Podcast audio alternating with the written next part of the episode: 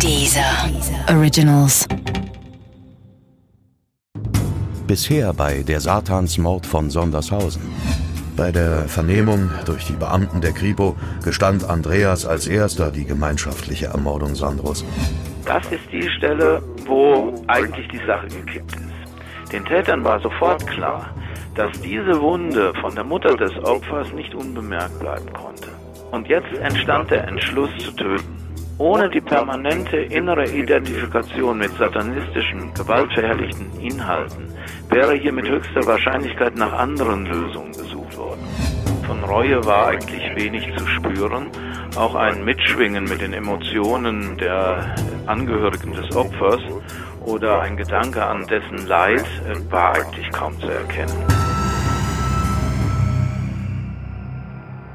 Der Satansmord von Sondershausen, Teil 5. Nach dem Prozess wurden sie gegen den Rat des Gerichts in einer gemeinsamen Wohngruppe des Jugendstrafvollzugs in Erfurt untergebracht. Dort führten sie ihre Black Metal Band Absurd unter dem neuen Namen In Ketten weiter. Demobänder, die sie im Aufnahmeraum des Knastes produziert hatten, wurden nach draußen geschmuggelt und dort als erste Absurdplatte verscherbelt. Ihre Resozialisierung hatte man sich vor Gericht sicher anders vorgestellt. Ich kann mich noch gut an Zeitungsartikel erinnern, die über die lockeren Haftbedingungen berichteten. Von begleiteten Ausflügen der drei Häftlinge zu einer Kegelbahn war da die Rede. Das haben viele Sondershausener nicht verstanden. Für viele bedeutete Knast noch immer ein Leben hinter Gittern bei Wasser und Brot. Ja? Naja, steht mir nicht an, darüber zu urteilen. Sicher ist jedenfalls, dass sie während ihrer Haft in der Satanistenszene eine Art Heldenverehrung genossen – von staatlicher Seite war deshalb schnelles Handeln angesagt.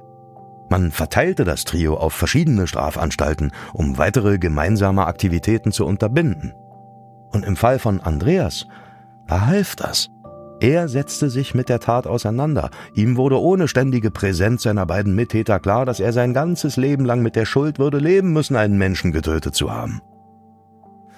Auch Sebastian und Hendrik haben vor, die Tat zu bereuen doch insbesondere bei Hendrik war es wohl eher eine perfide Taktik, um vorzeitig auf Bewährung freizukommen. Ja? Echte Reue konnte Ingo Weidenkaff bei ihm jedenfalls nicht entdecken sehr schwierig war Hendrik in den Gesprächen Reue zu entdecken. So richtig habe ich es nicht sehen können. Ich glaube, er hat eh auch mit seiner Persönlichkeit das Problem, Gefühle zu zeigen. Reue fand ich eindeutig bei dem Andreas, den habe ich im Nachgang auch kennengelernt und äh, der hat sich sehr schnell ja auch distanziert und hat sich völlig anders entwickelt auch und hat sich sehr schnell auch, ich sag mal deutlich auch resozialisiert. Das konnte ich bei Hendrik nicht so feststellen. Sebastian ist ja jemand, der dann untergetaucht ist. Da kann man oder da kann ich gar nicht sehr viel dazu sagen, Außerdem, was mir natürlich Hendrik nochmal eben über äh, ihn selber berichtet hat. Aber das sind sehr wenige Informationen. Also die Hauptinformationen eher habe ich dann eben über den Hendrik Möbus und auch den Andreas Kirchner. 1998, also nur fünf Jahre nach der Tat, konnte Hendrik den Jugendknast als letzter des Trios auf Bewährung verlassen. Seinen Satanistenstil hatte er inzwischen mit rechtsradikalem Gedankengut kombiniert und angereichert. Nur einen Monat nach seiner Haftentlassung trat er als selbsternannter Führer bei einem Black Metal Konzert mit Heil Hitler Rufen in Erscheinung. In einem Interview ein Jahr später nannte er sein Opfer Sandro Bayer einen Volksschädling, der entfernt werden müsse. Hm. Beim Prozess im Jahr 1994 spielten diese rechtsradikalen Elemente noch keine Rolle.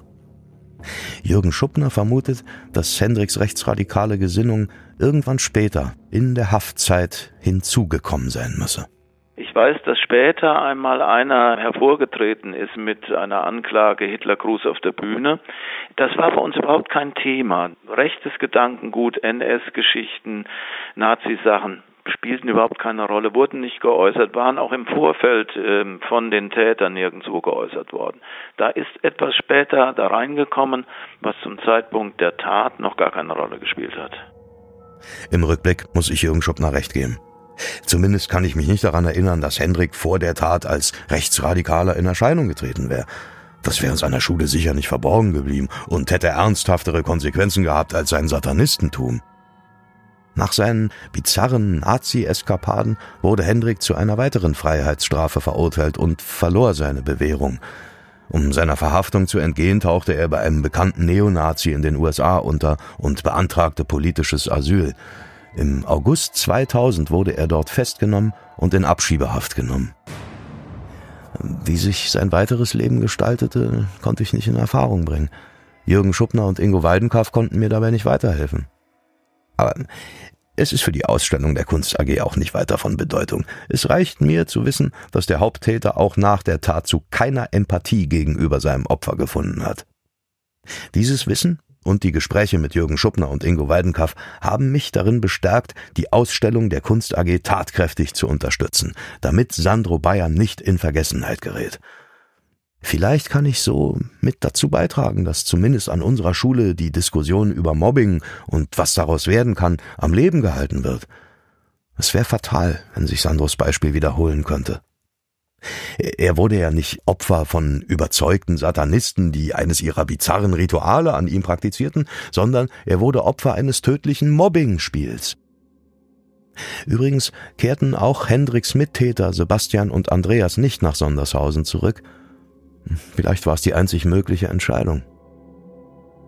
In Sandros Grabstein wurde das Wort ermordet eingraviert. Sandros Eltern haben sich bewusst dafür entschieden. Leider zieht sein Grab noch immer selbsternannte Satanisten an, die bis heute fälschlicherweise glauben, dass Sandro von seinen Mördern Luzifer geopfert wurde. Zunächst feiern sie am Kriegerdenkmal schwarze Messen, um anschließend zu Sandro Bayers Grab zu pilgern und es mit Pentagrammen oder Code zu beschmieren. Ich wünsche mir sehr, dass die Ausstellung unserer Kunst AG dazu beitragen kann, dass diese Dinge zukünftig der Vergangenheit angehören und Sandros Schicksal zu einem Mahnmal gegen Mobbing wird.